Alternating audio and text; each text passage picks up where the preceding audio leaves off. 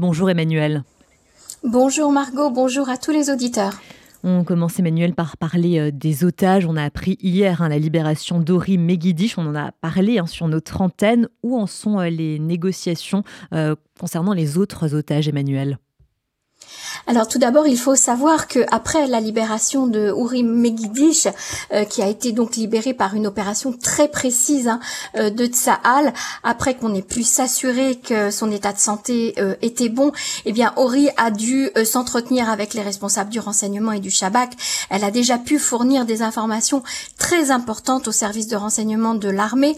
Rien n'a été dévoilé à la presse pour le moment, surtout pas les modalités de sa libération. Seule sa famille était au courant depuis la veille avec les risques que cela comprenait. Et puis hier soir, donc après la libération de Ori Magidish, le ministre de la Défense, Yoav Galant, dans son allocution euh, télévisée, a déclaré le Hamas avait deux choix possibles, soit mourir, soit se rendre sans condition, il n'y en a pas d'autre. Et Yoav Galant a souligné que cette opération de libération de cette soldate détenue par le Hamas démontrait la capacité d'Israël à atteindre ses citoyens détenus où qu'il soit. Le soir même, le Premier ministre Benjamin Netanyahu a rencontré lui la presse étrangère. Il a notamment déclaré qu'Israël n'accepterait pas l'arrêt de combat contre le Hamas. Il a ensuite cité la Bible. Il a dit il y a un temps pour la paix, un temps pour la guerre. Aujourd'hui, c'est la guerre, une guerre pour l'avenir, une guerre entre l'humanité et la barbarie. J'espère que les nations du monde soutiendront cette guerre parce que la guerre d'Israël est votre guerre et si Israël gagne, vous gagnerez aussi.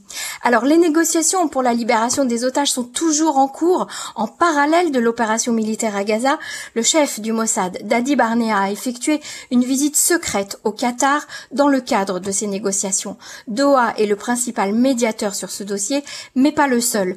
L'information concernant cette visite vient d'être autorisée à la publication.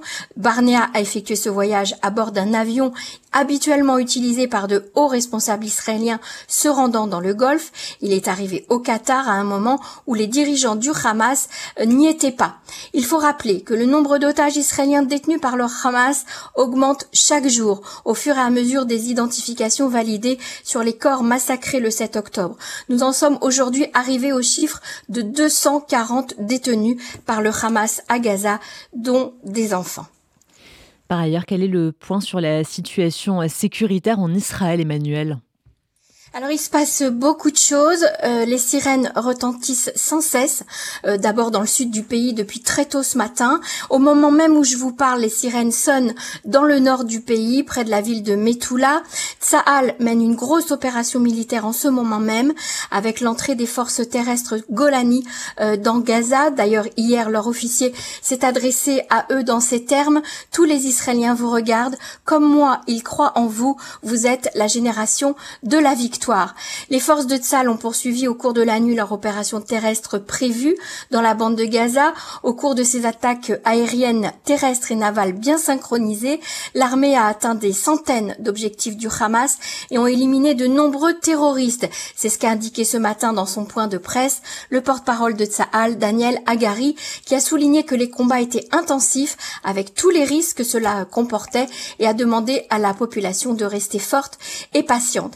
Et puis ce matin, vers 10 heures, les services de sécurité ont indiqué qu'un système de défense israélien avait intercepté un drone armé au-dessus de la mer Rouge visant la ville de Elat. L'interception a été effectuée en dehors du territoire israélien. Selon les premières estimations, il il s'agirait d'un avion lancé par les Houthis depuis le Yémen. Et au nord du pays, des avions de chasse ont attaqué cette nuit les infrastructures du Hezbollah sur le territoire libanais. Parmi ces infrastructures, des armes, des positions d'observatoire des sites utilisés par l'organisation ont été détruits. La population libanaise a fui le sud Liban pour se réfugier et surtout pour éviter les affrontements entre le Hezbollah et Israël.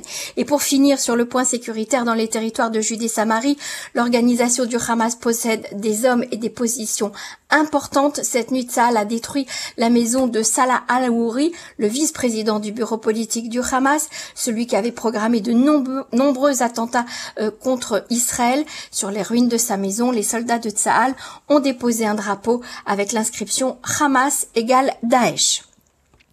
Et alors Emmanuel, la Russie et le Hamas collaborent ensemble, on peut le dire?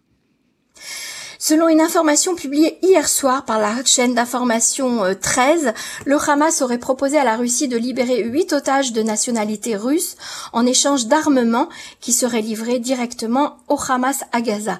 Il serait surtout question de systèmes de défense anti-aérien. Israël est très préoccupé par ce dialogue entre le Hamas et la Russie. Elle mène des discussions sur la question avec des responsables à Moscou.